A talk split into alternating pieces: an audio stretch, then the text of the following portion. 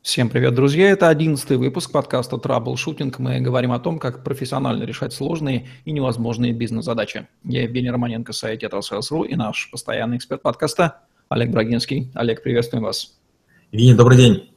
Олег Брагинский, специалист номер один по траблшутингу в России СНГ, гений эффективности по версии СМИ, основатель школы траблшутеров и директор бюро Брагинского, кандидат наук, доцент, автор двух учебников, восьми видеокурсов и более 600 статей – Работал в пяти государствах, руководил 190 проектами в 23 индустриях 46 стран. 20 лет проработал в компаниях Альфа Групп. Один из наиболее просматриваемых людей планеты – сети деловых контактов LinkedIn. Олег, говорим сегодня на тему злободневности, актуальность которой для современной России переоценить, пожалуй, сложно. Эффективный персонал. Первый вопрос. А в чем ценность нерусского термина human resources или человеческий ресурс? От каких иллюзий, эмоций он избавляет того, кто с ним имеет дело. А, если мы говорим про, про славян, как мы сейчас с вами делаем в подкастах, а, к сожалению, мы надеемся на авось. К сожалению, мы а, не очень любим учиться. Мы считаем, что мы умны, мы красивы, и мы считаем, что наших природных данных вполне хватает для того, чтобы взаимодействовать с людьми. К сожалению, это не так. HR – это большая наука, это наука, которая развивается всегда периоды изменения модели общества. Она крайне развивалась, когда возникает война, когда возникает перепроизводство, возникает кризис. Большие государства, серьезные компании заинтересованы в том, чтобы иметь, с одной стороны, лучших специалистов, а с другой стороны, предсказуемых. Ведь что произойдет, если мы вложимся в своих людей, а они уйдут. Это будет очень обидно. Поэтому нужен целый цикл. Подобрать, обучить, удержать, повысить, уволить. Этим и занимается HR. Именно на научной основе. Вот раньше мы понимали, что нужно выводить новые сорта пшеницы или, скажем, создавать новые сплавы. Люди не менее сложный материал. С ними должны работать только специалисты. И чаще всего это специализированные HR, которые прошли одно, а еще лучше два, несколько обучений. С экономической точки зрения разница между предпринимателем, он же работодатель, и наемным работником, она фундаментальна. Если первый готов авансировать ресурсы сразу во имя большего результата потом, то второй не готов. Именно поэтому вторые находят первые, первых и нанимаются к ним на работу. С одной стороны, это, конечно, позволяет образоваться такому взаимовыгодному союзу, но с другой стороны, какие мины замедленного действия заложены в этом союзе для предпринимателя – которые, не будучи им учтенными, гарантированно взорвутся в самый неподходящий момент. А, так, так сложилось, что у меня всегда были и свои бизнесы, и я работал как минимум на одну, а бывало и на две компании одновременно. И так я был и тем, и другим, я себя вел более-менее спокойно. Знаете, как будто бы стоял на двух ногах. Ну, не будет работы, буду заниматься бизнесом, не будет бизнеса, у меня будет зарплата. Но я постоянно был окружен наемниками, которые себя вели очень странно. В моменты получения, вернее, перед получением премий они были крайне услужливы. Они говорили, вот мне бы премию, и я реализую какие-то свои мечты. Потом они получали премию, быстренько покупали себе машины, квартиры и говорили, угу, надо дальше теперь работать, чтобы чего-то заслужить. Но остальную часть времени, процентов 90 процентов года, они ныли, что акционер жадный, акционер не дает одно, второе, третье. Иногда эти люди становились бизнесменами, и они становились гораздо хуже бизнесменами, чем акционер. Они жили деньги на кондиционеры, на, скажем, на на такси, на, на другие всякие вещи. Предприниматель не только авансирует деньги, он еще и колоссально рискует. Да, он потом получает большую прибыль, но, к сожалению, наемники – это крайне а, такой ненадежный персонал, и к этому нужно быть готовым. Как-то я общался со своим акционером, который мультимиллиардер, и сказал ему, а вот как вы нам доверяете? Он говорит, я никому из вас не доверяю. Ну, разговор на этой ноте, как бы мы закончили деликатно, поняв, что дальше вот нам сегодня уже, наверное, говорить не стоит. Как соотносится понятие human resources и management? Ведь последний направлен в итоге на человеческие ресурсы. Когда, когда мы говорим, а, допустим, об управлении машиной, допустим, car management, я, конечно же, утрирую, а, угол поворота руля с большой вероятностью даст а, ожидаемый угол поворота колес. Когда мы говорим про управление персоналом, мы вроде бы всем людям дали одну команду, но одни побежали работать, другие побежали на кухню, третьи побежали ныть, а четвертые побежали а, искать себе другую работу. Управление персоналом – это одна из наименее, наверное, точных наук. Почему? Потому что, когда ты имеешь дело с персоналом, тебе хочется иметь дело с монолитной такой группой, и ты считаешь, что каждый, кто тебя услышит, отреагирует так, как ты бы этого хотел. Но люди, вот эти вот как раз хьюманы, они считают иначе. Каждый из нас а, индивидуальность, обязательно возникает недовольный, обязательно возникает баба против и так далее. Мало того, а, вот мы с вами будем говорить, у нас будет с вами подкаст про эффективные инвестиции, и мы с вами будем говорить о том, что а, толпа существенно отличается от индивидуумов. Когда мы, как только мы начинаем людей объединять в любые группы, ухудшается тут же их управление. Управление людьми возможно при индивидуальном подходе или близкому к индивидуальному. Управление группой – это гораздо сложнее и менее предсказуемо. Научный менеджмент, наука молодая, сто лет с небольшим назад создавалась для синих воротничков, как мы уже обговорили. Что принципиально изменилось за истекший век? Ну, первое, э, что нужно понимать, что экономика меняется постоянно, поэтому слова «современные», «актуальные» или «сегодня» они никогда не применимы ни в бизнесе, ни, ни, ни, ни в менеджменте. О чем я говорю? А, у меня есть много проектов с Америкой, так вот, если не ошибаюсь, 34% американцев сейчас являются фрилансерами. То есть они не являются ни предпринимателями в чистом виде, ни наемниками. Уже давно существуют биржи труда, где я могу предложить в обмен на некую виртуальную валюту кому-то посидеть с ребенком, сам окажу услуги а, по, допустим, преподаванию французского, а потом за виртуальные деньги куплю тренера, который будет со мной, скажем, заниматься плаванием. То есть э, постоянно происходят изменения. И самое большое изменение – это то, что э, уплощается структура управления. Все меньше и меньше будет уровней руководителей в э, компаниях, будет все больше и больше предпринимателей, они будут все мельче и мельче. Наемникам будет все тяжелее и тяжелее находить работу. Нет ли неточности в понятии управления персоналом? Ведь всегда управляет в конкретном случае поведением конкретного человека, а не мифического персонала. Евгений, не добавить, не убрать. Вы сказали абсолютно точно. Конечно же, мы пытаемся влиять и воздействовать на конкретного человека. Управляем ли мы им, неизвестно. В семье даже, когда муж с женой, скажем, уже знакомы близко лет 15, не, не всегда ожидаемо, когда она просит его там купи, не знаю, хлеба, или он говорит там зайди туда-то, что они это сделают. А на работе связь между начальником и подчиненным еще слабее, поэтому говорить об управлении персоналом вообще не приходится. Есть люди, которые слушаются, потому что они добровольцы, потому что они преданные. Есть люди, которые не слушаются, потому что они не лояльны. Но об этом мы поговорим в подкасте про лояльность. Персонал надо, а, найти, б, им управлять. Как часто первое делается не теми, кто делает второе, и какие это проблемы порождает? И правильно ли это разделение вообще труда такое? А, к сожалению, ситуация, которую вы описали, она почти классическая. То есть людей подбирают одни, обучают другие, переквалифицируют, аттестуют а третьи, увольняют четвертые. Конечно же, это ошибка. Когда мы имеем дело с машинами и механизмами, конвейер желателен – когда мы имеем дело с людьми, он нежелателен. Я приведу очень простой пример, я думаю, он будет понятен.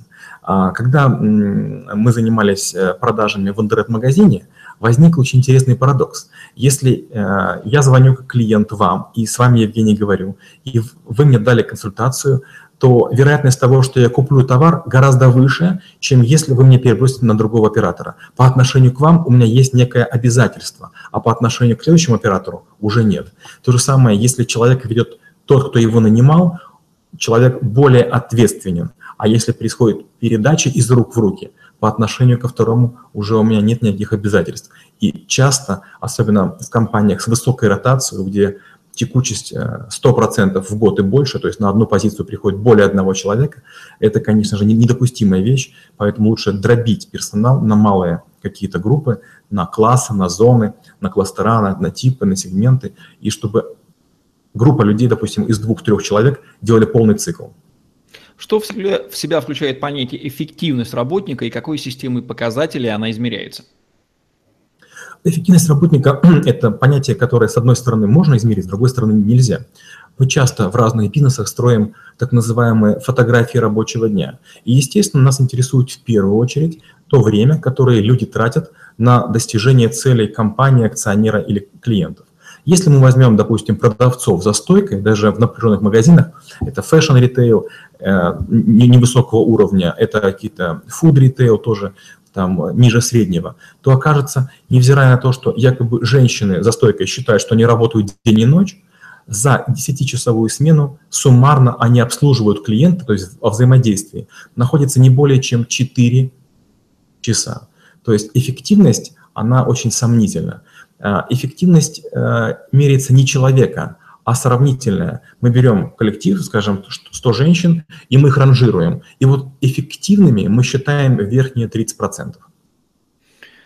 Как обычно учат, управление персоналом включает в себя найм, обучение, регламентацию, мотивацию и контроль. Если здесь ничего не пропущено, с каким у этих компонентов у отечественных компаний наибольшие сложности? Только не говорите, что со всеми.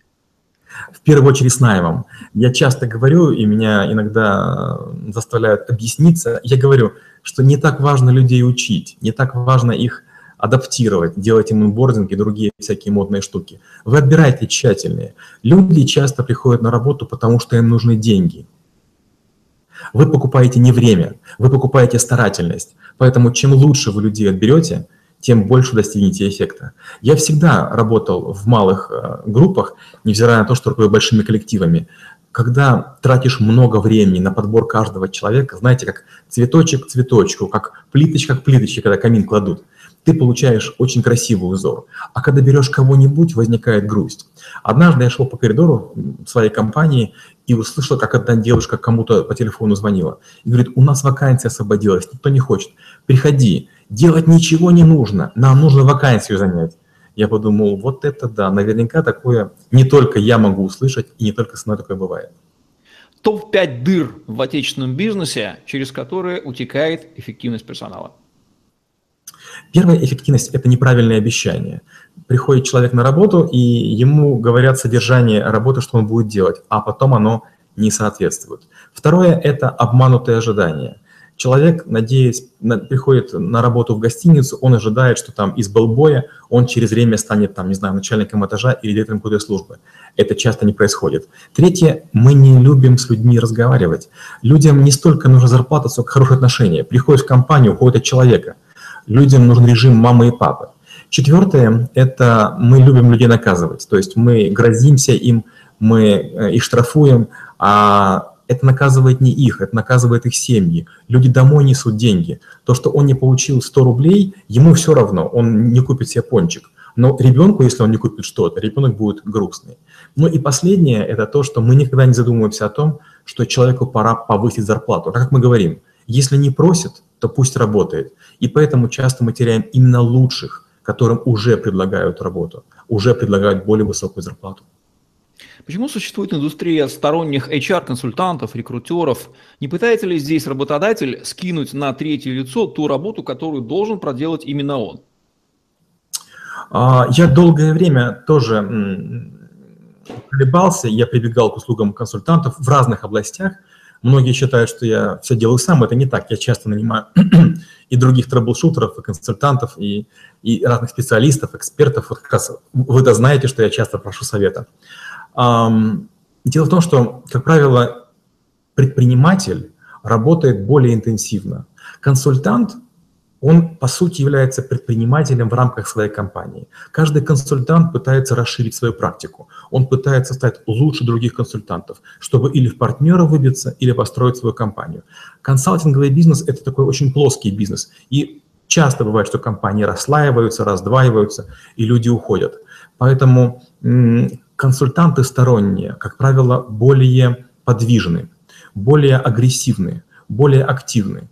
Человек, который сидит на работе, hr компании, что бы он ни сделал, он всегда получит свою морковку. Среднего размера, может не самое вкусное, но гарантированно. Будет он лучше работать или хуже, ничего не изменится. Он скажет шефу всегда, рынок такой, вы мало платите, у него есть миллион отговорок. Опять же, шеф ему, может быть, не дал мощный компьютер, не дал мобильный телефон. Поэтому и возникает такой замкнутый круг. Как вы мне платите, так и я работаю. Вы делаете вид, что платите. Я делаю вид, что работаю. А консультант, он, знаете, волка ноги кормит. Какая есть зависимость между эффективностью персонала и типом собственника? Частная компания или государственная? Отличный вопрос. А, когда собственником является скандинав, а, немец, крайне простые условия труда. Никто не смотрит, во сколько вы приходите на работу, во сколько вы уходите. Главное – вовремя дать результат. Опоздание смерти подобно. Даже если клиентов нет, вас не будут пушить. Если мы имеем дело с американцами, это такие ребята, которые постоянно держат темп любой ценой. Им, если график какой-нибудь, любой, не растет, они начинают нервничать. Если мы имеем дело с корейцами, у меня были проекты с Samsung, это вообще невероятные ребята. Они постоянно удваивают планы. То есть люди говорят в начале года, это невыполнимо, мы еле сделали прошлый год, а потом раз удвоение, два удвоения, и так уже там 8 или 9 или 11 лет. Какая зависимость между эффективностью персонала и национальностью менеджмента? Отечественный он или иностранный? Ну, я почти уже начал на это говорить. На это говорить. А, ну, меня очень поразили китайцы и корейцы, я об этом неоднократно говорил. Корейцы очень жестокие. Вот э, даже недавно я был в одном из аэропортов, и корейский папа так достаточно сильно побил свою дочку, при этом мама спокойно стояла, и вся группа корейцев стояли спокойно. А когда мы, допустим, говорим про китайцев, у китайцев невероятная преданность. Я был на одной фабрике, где китайцы а, упаковывают в какие-то листья, то ли пальмы, какие-то а, кусочки фарша. И вот китаец берет руками обоими синхронно, опускает руки, хватает листья, потом на эти, эти листья окунает в фарш, тут же заворачивает значит, руками, каждой рукой синхронно. Я бы двумя руками делал эти там пельмешки, там, а он делает синхронно двумя руками. Бросает на весы и берет следующее. Я спрашиваю, а вот он только что взвесил, почему он не откорректировал ничего? А мне говорят, он отре- а, откорректирует вес этой пары пельмешек следующей парой. Я такой, вау. То же самое, когда я был на заводах Hyundai, на заводах Samsung, стоят полуголые девушки, таких полупрозрачных комбинезонах, чтобы они не могли ничего украсть. И они руками проверяют мобильные телефоны, чтобы работала каждая клавиша. Мы так не умеем. В каких странах получается персонал наиболее эффективно, в каких наименее? Я бы, наверное, сказал, опять же, Япония, Корея, Китай. А, Причем, если мы говорим про Японию, там просто такая, знаете, болезненная преданность работе. Мало того, что там даже высокие топ-менеджеры часто ходят в корпоративной одежде, то есть у нас стараются все одеваться лучше, а они, по сути, а, одеваются чуть хуже. Во-вторых, они все стараются как можно раньше прийти, как можно позже уйти. Они отказываются от отпусков, они настолько фанатично преданы компаниям, мне с ними было тяжело работать. Многие считают, что я эффективен, но я по сравнению с ними просто ребенок малый. А, если мы, допустим, говорим про, скажем, скандинавов, те работают гораздо меньше, чем мы, но более эффективно. То есть если поставить рядышком там канадского лесоруба и финского, финский вырубит пол леса, пока канадский достанет топор. Как Big Data позволяет повысить эффективность персонала?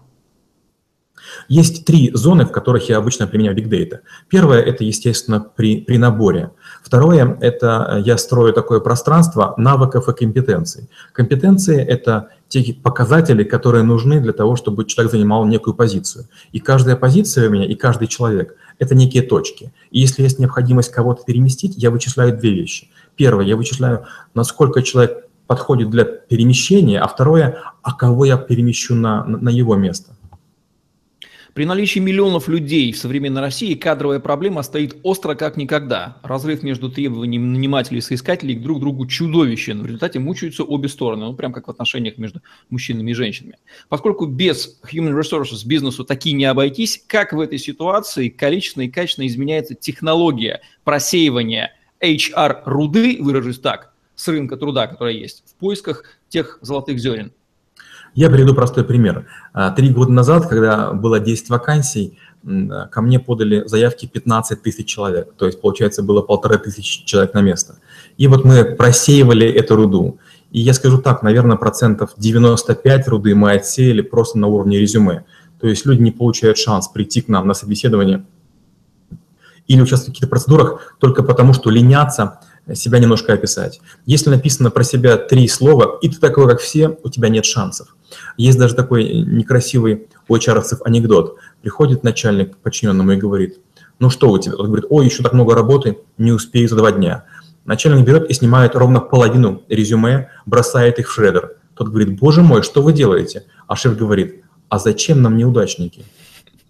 К сожалению, а, многие люди, которые хотят найти работу, они думают только о том, что главное мне на работу ходить. Мало кто думает о компании. Все говорят одни и те же замыленные фразы. Коммуникабельный, быстро учусь, я вам подойду, буду стараться. Не-не, подожди. Ты давай завтра стань к станку и выточи 100 деталей, как все. Вот чего нужно. А этого ни у кого нет. Это, кстати, одна из причин, по которой мы открыли школу трэблшутеров. Люди имеют образование, но ничего не умеют делать ни руками, ни головой. Сервисы типа Uber кардинально изменили отношение к владению, например, своим транспортом, позволяя эффективно использовать чужой на то время, когда он нужен, не платить за наличие своего, ограниченно его эксплуатируя. Есть ли подобный тренд на рынке труда и не приведет ли со временем он к уничтожению трудовых отношений, в том виде, который мы сейчас имеем, и замене таким глобальным маркетплейсом, где нуждающиеся в HR будут мгновенно находить нужный им human resource нужной квалификации на нужное время по нужной цене, ну и расставаться с ним, когда он становится не нужен. Ну вот как раз э, недавно я выступал на деловом форуме, где рассказывал, что я ожидаю, что четыре сферы, скорее всего, будут уберизированы. Это IT, бухгалтерия, юристки и как раз управление персоналом. Если человек не поленится пройти с помощью своего смартфона, айпада или, скажем, компьютера несложный тест, он будет рейтингован в, в базе, скажем, какой-то компании, может быть, даже в рамках страны или в рамках региона. И как только появится нужная вакансия или нужный кусок работы, ему полетит несколько резюме.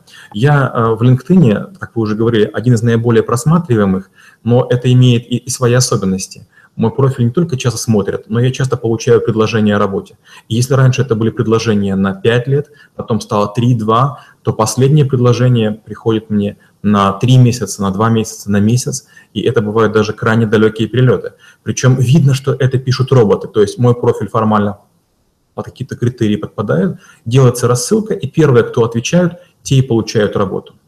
Не становится ли LinkedIn с этой точки зрения тем самым вот маркетплейсом, где происходит весь процесс?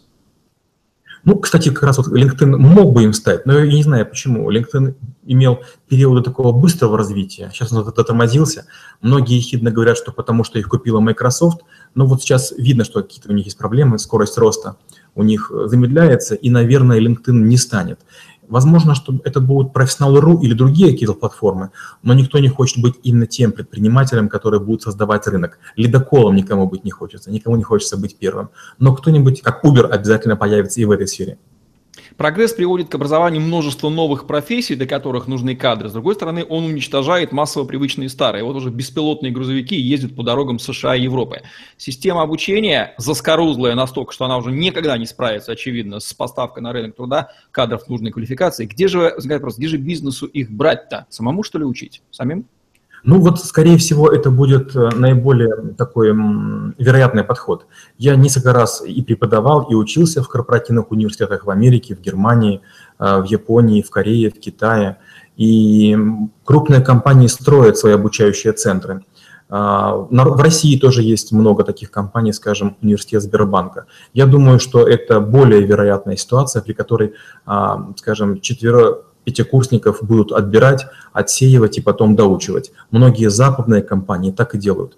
Для этого есть несколько причин. Первая причина – это мало того человека обучить. Очень важно, чтобы он культуре соответствовал. Скажем, вот одна из причин, по которой я ушел в своей компании, потому что я агрессивен, я немножко жестковат. Я считаю, что рынок – это война, и воевать нужно до последнего но моя организация решила быть более социальной. То есть я по корпоративной культуре начал быть рассогласованным. Если бы я сейчас приходил на работу в компанию, меня бы не взяли. И вот как раз корпоративные университеты, они позволяют не только обучить, но и понять, а строится ли человек в общую мозаику, будет ли он на своем месте, не будет ли он той бактерией, которая испортит среду.